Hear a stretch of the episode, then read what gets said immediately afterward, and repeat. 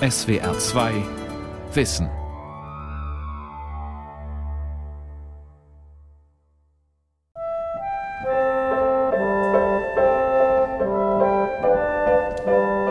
Ich glaube, ich habe dem Schwaben durch meine liebevolle Kritik habe ich ihm Selbstbewusstsein gegeben. Ich habe dafür gesorgt, dass Schwäbisch wieder ohne Hemmung gesprochen wird, dass man sich zu seiner Muttersprache bekennt. Wort, ich nehme dich beim Wort, das war der Wahlspruch des Thaddäus Troll. Wort, ich nehme dich wortwörtlich und vielleicht auch, dass das Schwäbische nicht nur die Sprache der Deppen und Rundfunkjoggele ist und Vereinsmeier, sondern dass das Schwäbische wieder wenigstens in die Nähe der Literatur zurückgeführt wird.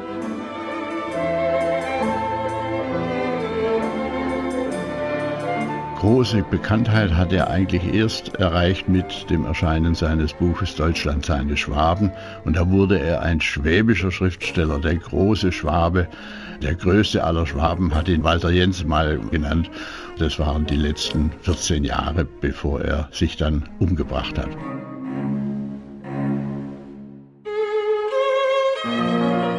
Zwischen Wehmut und Gelächter. Der Schriftsteller Thaddäus Troll. Eine Sendung von Pia Fruth.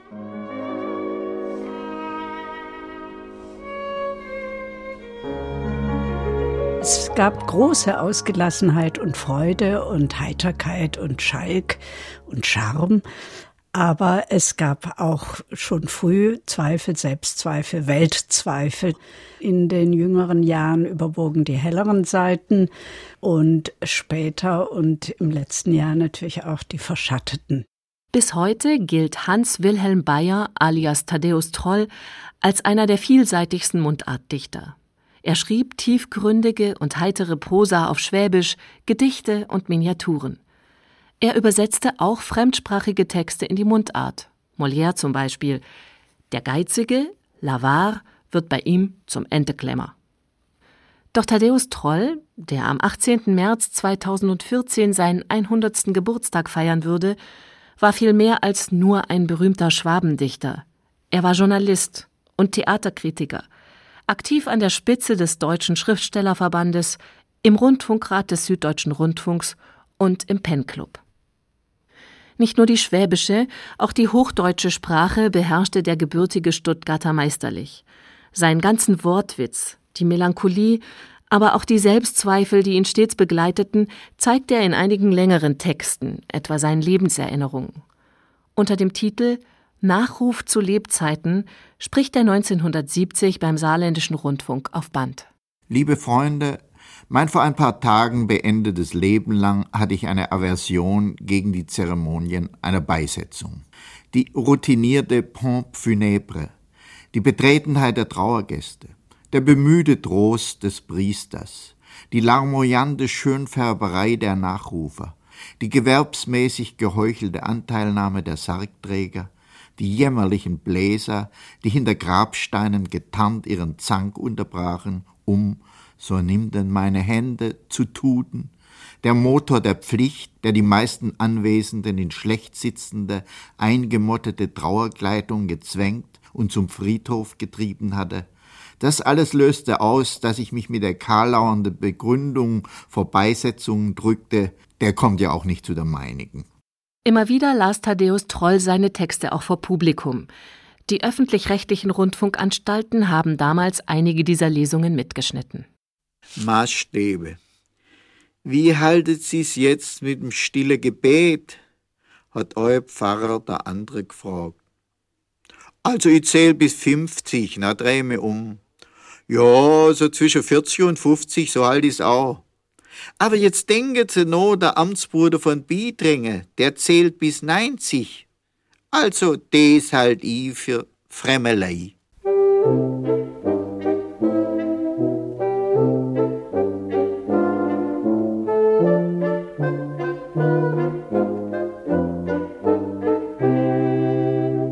18. März 1914 kommt Thaddäus Troll als Hans Wilhelm Bayer im Stuttgarter Stadtteil Bad Cannstatt zur Welt. Sein Vater Paul ist von Beruf Seifensieder, seine Mutter Elsa eine moderne, lebenslustige Frau. Als Hans älter wird, will er nicht die Bayer Siederei übernehmen, sondern geht als Chefredaktionspraktikant für zwei Monate zur Cannstatter Zeitung.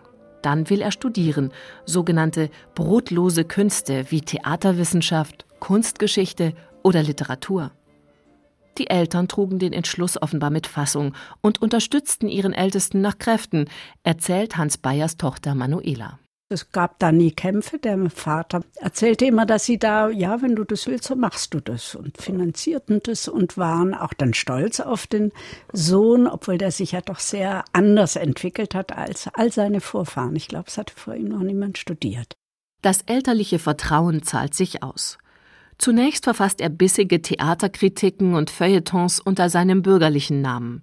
Ende der 1960er Jahre legt er sich für heitere Texte ein Pseudonym zu – in verschiedenen Interviews erklärt er immer wieder, da man im Deutschen ja nicht ernst und heiter sein kann, sondern das eine oder das andere, schreibt der Hans Bayer ernstzunehmende Dinge, Theaterkritiken und solche Sachen. Und der Thaddäus Troll schreibt ernste Dinge, die er vorher ins Heitere übersetzt hat. Der Troll kommt aus dem Sommernachtstraum und der Thaddäus, dessen Vorname, der im Polnischen, dort hatte ich viele Freunde, sehr häufig ist, so ist dieses Pseudonym entstanden. Wenn ich schwindle, sage ich, ich heiße Thaddäus Droll, um in alphabetisch geordneten Bücherschränken links von Tucholsky zu stehen.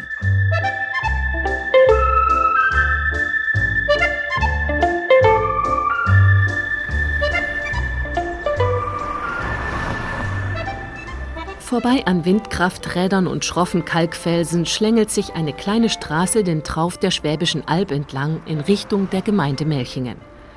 Im Dorf angekommen wird sie zur Durchgangsstraße unter den Linden. Am Straßenrand, hinter zwei ausladenden Bäumen, liegt das ehemalige Dorfgasthaus Linde. Hier ist seit 1981 das Theater Lindenhof zu Hause. Und fast ebenso lang inszenieren die beiden Gründer Bernhard Hurm und Uwe Zellmer hier schon Thaddäus Troll Gedichte und Prosa in originalschwäbischer Mundart. Das ist das, was uns von Anfang an so fasziniert hat, dass man bei Thaddäus Troll sofort merkt, dass der eine große Tiefe hat, dass er sie nicht nur vordergründig benutzt, ja, sondern wirklich es ernst meint, dass man bei ihm ganz stark merkt, dass er einfach dadurch sich besser, glaube ich, in der Tiefe, auch in der Kritik der Umstände, der Menschen, mit ihren Absonderlichkeiten, mit ihren Dummheiten, dass er sich da besser ausdrücken kann. Auf der Werkstattbühne thront ein Sofa, daneben ein Tischchen mit geschwungenen Holzbeinen. Bei Aufführungen stehen auf der fleckigen Tischplatte noch zwei Gläser und eine Flasche Trollinger, angeblich der Lieblingswein des Lebemanns Troll. Bernhard Hurm kramt ein zerfleddertes Thaddäus Troll Lesebuch aus der Tasche. Es ist im Buchhandel nur noch antiquarisch zu bekommen. Dabei sei der Inhalt immer noch taufrisch. Kein bisschen hätten sich für ihn die spöttischen, derb heiteren Texte abgenutzt. Und das, obwohl er unter dem Titel Kenner trinken Württemberger gemeinsam mit seinem Theaterfreund Uwe Zellmer inzwischen um die 1500 Trollabende auf die Bühne gebracht hat. Was ja ganz eine schöne Sache ist, ist das Hohe Lied Salomons, die Übersetzung aus der Bibel. Das ist ja ein ganz weicher, schöner Ton. Also wenn es dann von der Bibel ins Schwäbische geht, hat er auch einfach sehr schön gemacht, diese Übersetzung. Oh, du mein Schätzle, du bist schön. Deine Äugler hinter deinem Schleuer sind wie Däubles Auge.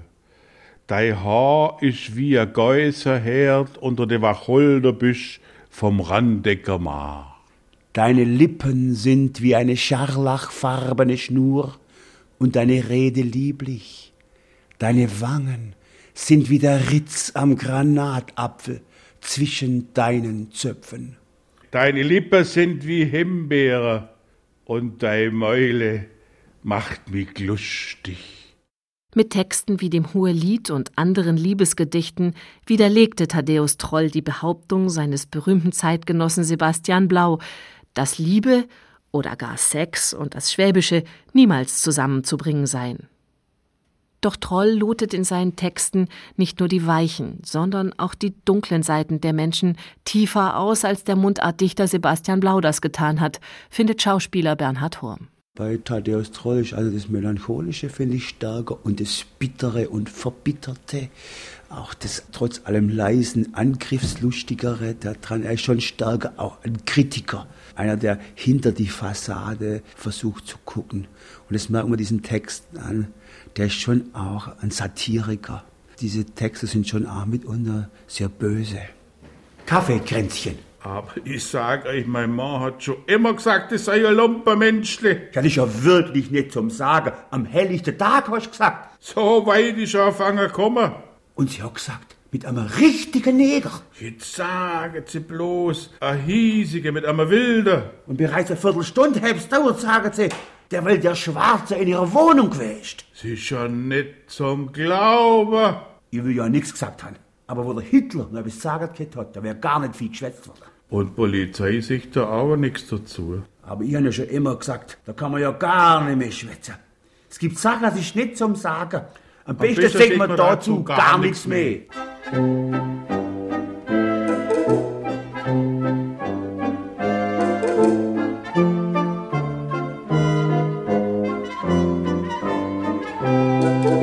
Nachdem die Eltern ihr Einverständnis gegeben haben, beginnt Hans Bayer sein Studium zunächst in Tübingen.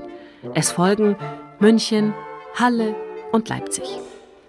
Der dunkelhaarige junge Mann mit den sinnlichen Lippen, die in späteren Jahren von einem Schnurrbart verdeckt werden, ist ein Heißsporn und Frauenheld. Für eine kürzlich im Tübinger Silberburg Verlag erschienene Trollbiografie hat der Journalist Jörg Bischoff etliche Fotos der damaligen Zeit gesammelt. Ein Schwarz-Weiß-Bild zeigt Hans Bayer in seinem ersten Studienjahr, blutüberströmt, mit zerzaustem Schopf, Halskrause und einer tiefen Kopfwunde. Über der Brust die gestreifte Schärpe einer Tübinger Burschenschaft. Das ist in der Tat ein Teil seiner Jugendzeit, dass er da sehr draufgängerisch war, auch gegenüber Frauen. Er hat ja mehrere Frauen da gehabt. Und äh, er ist in die Palatia, das ist eine schlagende Verbindung, eingetreten und hat da ordentlich gefochten. Also das würde ich unter Jugendsünde betrachten. Mit gerade einmal 25 Jahren und einem druckfrischen Doktortitel der Universität Leipzig in der Tasche zieht der Draufgänger Hans Bayer 1938 in den Krieg. Er wird Kriegsberichterstatter bei der Propagandakompanie der Waffen-SS. Ab 1941 kämpft er an der Ostfront. Ein überzeugter Nationalsozialist war der junge Mann aber nicht, glaubt sein Biograf Jörg Bischoff. Er hat sich auch einmal bei einem Saufgelage in der Kaserne die Hand verletzt, da hat er auf eine Flasche geschlagen und dann hat er sich aber geweigert, zum Arzt zu gehen mit der Begründung, sonst wäre mein Einsatz gefährdet. Also das deutet doch hin auf eine gewisse Begeisterung, mit der er als junger Mensch in den Krieg gezogen ist. Aber je schlimmer der Krieg sich entwickelt hat, desto mehr ist seine Distanz entstanden.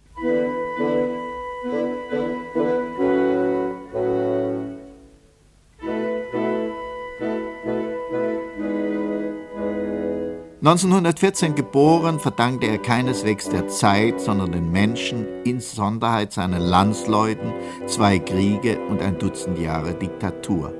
Zu deren Beginn war er 18 Jahre alt, also intellektuell fähig, sich die Zukunft vorzustellen, aber nicht mutig genug, sich ihr entgegenzustellen. Obwohl anderen gegenüber nicht übelnehmerisch, hat er das sich sein Leben lang übel genommen. Wir wussten, er war sieben Jahre als Soldat unterwegs. Wir wussten auch, dass er da bei den Kriegsberichterstattern war. Aber weitere Fragen, da sagte er, bitte nicht. Ich kann es nicht, ich will es nicht.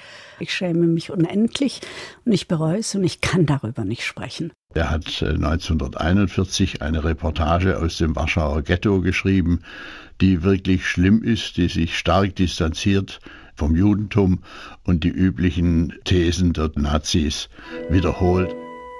Das war ein Tabuthema, wo er Verzweiflung zeigte, fast mit Tränen, die ich an meinem Vater sonst überhaupt nicht kannte. Er sah viel Unrecht und viel Elend und er machte sich sein Leben lang den Vorwurf, damals nicht oft genug gefragt zu haben, kann ich Ihnen helfen? Dieser Vorwurf trieb ihn in eine zuweilen fast selbstzerstörerische Hypochondrie, so dass das Gebot Liebe deinen Nächsten wie dich selbst für ihn geradezu ironisch klang. Sicher waren die Depressionen ein Mosaik aus mehreren Strängen und mehreren Themenkomplexen. Aber ich bin eigentlich überzeugt, dass diese nicht verarbeiteten, auch mit Freunden, mit niemandem angesprochenen Kriegserlebnisse da sicher beigetragen haben. Als der Krieg zu Ende geht, wird Leutnant Hans Bayer sechs Wochen von den Briten interniert. Im Offizierslager Putlos bei Oldenburg in Holstein übernimmt er die Leitung der Lagerzeitung und des Lagertheaters. In diesen sechs Wochen will er praktisch den ganzen deutschen Schriftstellernachwuchs, der unter den Nazis verbreitet war, aufgeführt haben. Daran kann man schon gewisse Zweifel haben. Hans Bayers Lebensgeschichte ist voll von tiefstapelnden Anekdoten und frechen Flunkereien wie dieser. Als er später unter seinem Pseudonym Thaddäus Troll bekannt wird, setzt er immer wieder Legenden in die Welt, die hartnäckig weitererzählt werden, weil sie sich gut anhören. Nicht alles sollte man dabei auf die Goldwaage legen, meint der Trollbiograf Jörg Bischoff. Eine seiner schönsten Legenden, die er gestreut hat, er hat einmal gesagt, ich habe eine Preußin als Frau, aber die macht die besten Maultaschen, die ich kenne auf der Welt. Und die Tochter von ihm, die, die habe ich konfrontiert mit dieser Aussage. Dann hat die Tochter gesagt, meine Mutter hat nie in ihrem Leben Maultaschen gemacht. Viele Legenden in der Biografie von Thaddäus Troll ranken sich übrigens um Essen und Trinken denn Maultaschen, Rostbraten, Hechtklößchen und Co. spielen in seinem Leben eine große Rolle. Neben der Schriftstellerei kocht er für die Familie und den großen Freundeskreis, schreibt ein Kochbuch und pflegt dabei sein Image als leidenschaftlicher Hobbykoch mit Hingabe. Also das Kochen war wichtig und er hat ja auch, ich weiß nicht wie ironisch, mehrfach gesagt, das einzige Buch, was er geschrieben habe und auf das er wirklich stolz sei, sei sein Kochbuch. Im Jahr 1706 haben sie Sturgert im Kiefer Hans-Jakob Erni wegen hochverpönter Verfälschung des Weines der Kopf runtergeschlagen. Das sind noch Zeiten gewesen. Heit labbert sie und panschet sie und zuckert sie dabei und stoppet in der Gärung und manche Zielsreserve drunter nei. Siesreserve, die schmeckt, wie sich's anhört. Man kriegt schon vom Heieren babbige Lippe. Und der Haberschlachter und der Ulbacher und der Weiler und der Brageheimer und der Trollinger und der Schwarzriesling schmecken der Eu wieder ander. Noch eingeschlafene Diakonisse. Wie Mädle ohne Dutt und ohne Futt. Sie sagen, das sei der allgemeine Publikumsgeschmack. Aber beim Weib pfeife aufs allgemeine Publikum. Ich bin auch gegen Todesstrafe. Aber wenn die Saukerle, die Dreckende, mo der Weih versießen, dass er schmeckt wie Diabetiker seich, ein Einuche Gsef ohne Kopf und Schwanz, wenn die dalgende Labbel ihr Lebtag zur Straf ihr eigene Bombolesbrie saufen müsstet, von mir aus kennt eines Fegfeuer der vier A-Klasse wäre, und den, mo des Gesetz im Bundestag einbringen tät, den tät ich wählen, und wenn er grad vor Raudeburg wär.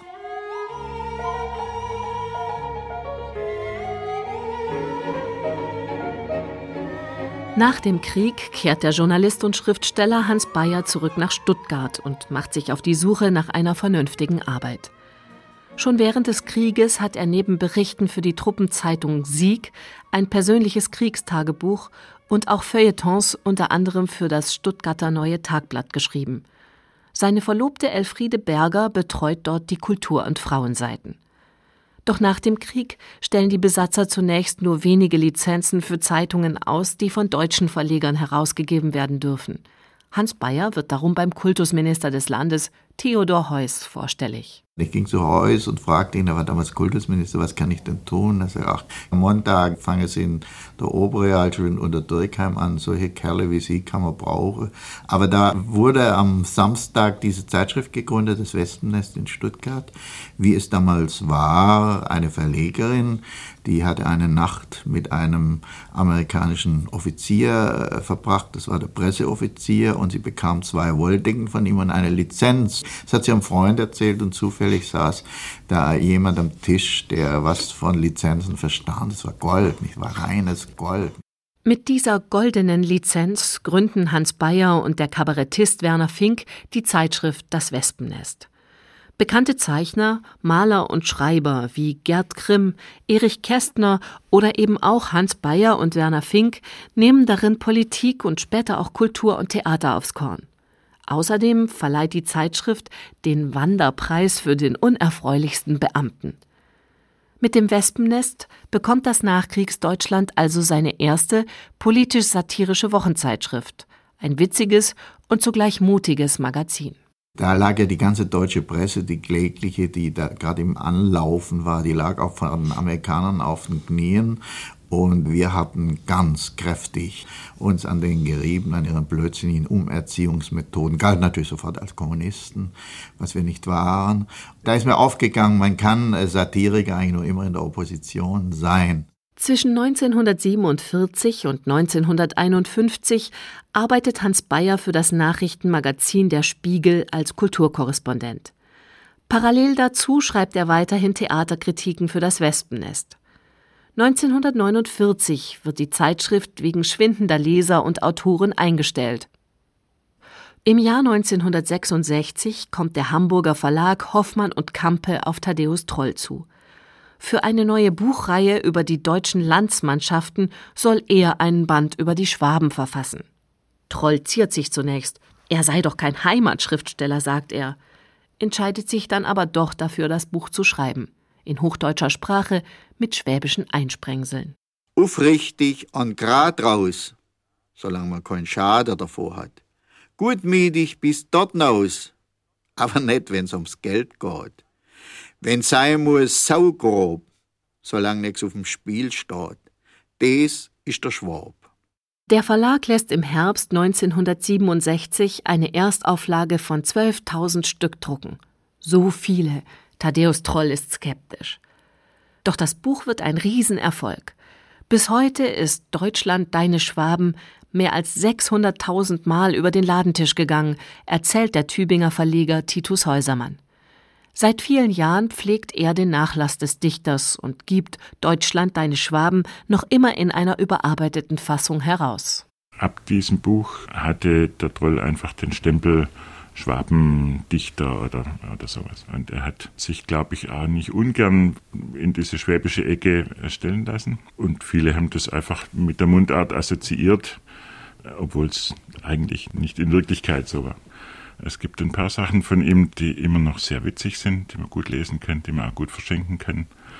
Da gehört beispielsweise dieses Aufklärungsbuch dazu, das eigentlich eine Übersetzung ist aus dem Englischen. Wo kommen denn die kleinen Kinder her? und drei, vier andere Bücher. Und vieles andere war sehr eng, und zwar bewusst von ihm aus, sehr eng mit dem Zeitgeist damals äh, verflochten und das kann man heute überhaupt nicht mehr lesen. Und deswegen sind auch von den 70 oder 75 Büchern, die er geschrieben hat, äh, nur etwa zehn noch auf dem Markt und die anderen sind verschwunden. Der Erfolg als Mundartdichter verändert das Leben im Hause Bayer. Plötzlich spielt Geld keine Rolle mehr. Thaddäus Troll ist sozusagen über Nacht berühmt geworden und zieht sich zum Schreiben in sein Wochenendhaus im Stuttgarter Hinterland zurück. Während in Stuttgart eine Haushälterin den Haushalt versorgt, kocht in Hinterrohrbach der Chef selbst für Freunde und Verwandte. Er lädt zu großen Gesellschaften. Er liebt Musik, vor allem die deutschen Chansons. Kurt Weils Dreigroschenoper ist ein echter Dauerbrenner im Hause Bayer. Er pflegt Kontakte zur Theaterszene und zu befreundeten Schriftstellern wie dem Tübinger Rhetorikprofessor Walter Jens. Also Walter Jens war sicher einer seiner engsten Freunde, der hat ihn auch sehr gefördert, hat ihn wahrscheinlich auch in das Penn-Zentrum eingebracht, wo er zum Schluss auch Vizepräsident war. Walter Jens, der Hamburger, hat sogar seine schwäbischen Mundartgedichte analysiert, zum Teil mit den Schwächen, die ein Hamburger natürlich gegenüber der schwäbischen Sprache haben muss. Aber immerhin, er hat ihn als die Nachfolger der Rebellen vom Asberg bezeichnet. Er hat ihn hoch eingeschätzt. Rebellisch wie vor ihm die politischen Häftlinge in der Festung Hohenasperg ist Thaddäus Troll in seinen Texten. Im wahren Leben gehört er eher zum unaufgeregten Establishment. Im Wahlkampf unterstützt er die SPD nach Kräften. Er wird Mitglied des Landesrundfunkrates, lässt sich an die Spitze des Verbandes der deutschen Schriftsteller wählen und kümmert sich um schreibenden Nachwuchs. Er war unendlich engagiert in der Gründung der IG Medien, der ersten Gewerkschaft. Er hatte da ein Feld gefunden in seinen politischen Positionen. im Pen Club, im Schriftstellerverband, hat ihm viel bedeutet. Also für Schriftsteller, denen es nicht so gut ging, eine finanzielle Möglichkeit, arbeiten zu können, mit zu begründen. Thaddäus Troll scheint sein Leben in vollen Zügen auszukosten. Dennoch merken aufmerksame Freunde und Zeitgenossen, dass sich etwas verändert. Der fröhliche Spötter leidet an schweren Depressionen und will es nicht wahrhaben. Eine große Angst vor dem Älterwerden, vor dem physischen und psychischen Verfall hat ihn ergriffen. Nach außen scheint er heiter wie eh und je. Doch seine Texte verraten ihn. Wenn du mal genug von mir hast, gell, sag's nicht auf einmal, schwätz drum rum, sag steht. Ich verschreck nämlich so leicht, aber wenn mir's Hände rum siehst, dass me nehmen mich. Na, ist halt so kommen, hat's eben sein Miese, ist halt der Lauf der Welt. Also vor allem die späten Mundartgedichte sind sehr, sehr von einer Todesahnung oder von einer Unlust zu leben äh, durchzogen. In den früheren Mundartgedichten ist es nicht so schlimm, aber die letzten drei, vier Monate, da holt ihn seine schwere Depression doch ein. Ich weiß schon, dass er mal sein muss, wenn es auch nicht gerade heute ist. Ich weiß auch, dass es schlucken muss, wenn es mal so weit ist. Bloß, dass man's nicht auf den Kopf zu Ich mein, dass man nehmen mich. Ich han halt Angst, ich jetzt einfach nicht überlebe. Ich war ja schon angehende Ärztin und war unfroh, dass er nicht viel intensiver äh, neurologisch-psychiatrisch behandelt wurde. Das lehnte er ab. Und es gab viele intensive Gespräche, in denen ich mich nicht durchsetzen konnte. Das äh, war schon sehr schwer ja, auszuhalten. Am 5. Juli 1980 nimmt Thaddäus Troll in seiner Stuttgarter Wohnung eine Überdosis Schlaftabletten und stirbt. Statt um Blumen und Nachreden bittet Thaddäus Troll in seinem Abschiedsbrief um eine Spende für Amnesty International. Die Beerdigung sollte im kleinen Kreis stattfinden. Dennoch nehmen auf dem Cannstatter Friedhof rund 100 Menschen, darunter Walter Jens, Martin Walser und der Stuttgarter Oberbürgermeister Manfred Rommel, Abschied von einem der wichtigsten, vielleicht dem wichtigsten Mundartdichter Deutschlands. Welchen Satz nun mag er an das Ende seiner Tätigkeit gestellt wissen? Er hat einmal eine Romanfigur erfunden, einen Berufsoffizier, der kein Blut sehen konnte, einen engagierten Pazifisten, auf dessen Grabstein die Worte standen, er hat niemanden Furcht eingeflößt. Könnte man diese üble Nachrede auch auf Thaddäus Droll anwenden? Wahrlich, er wäre posthum mit seinem Leben zufrieden.